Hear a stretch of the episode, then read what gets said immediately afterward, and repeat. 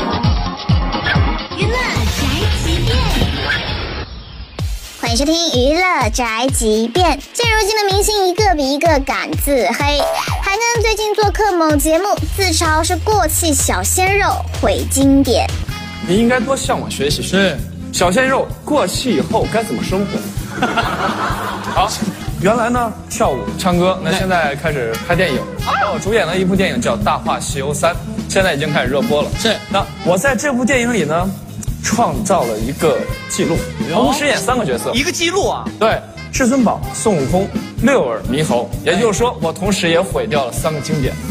当然呢，星星姐姐呢也是没少添油加醋。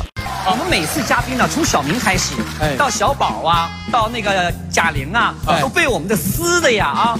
啊但是我发现黑你太难了，真的，因为观众对你真不怎么熟悉。对呃啊啊，太惨了，简直太惨了！不知道在我有生之年是否还能看到韩庚再大火一把呢？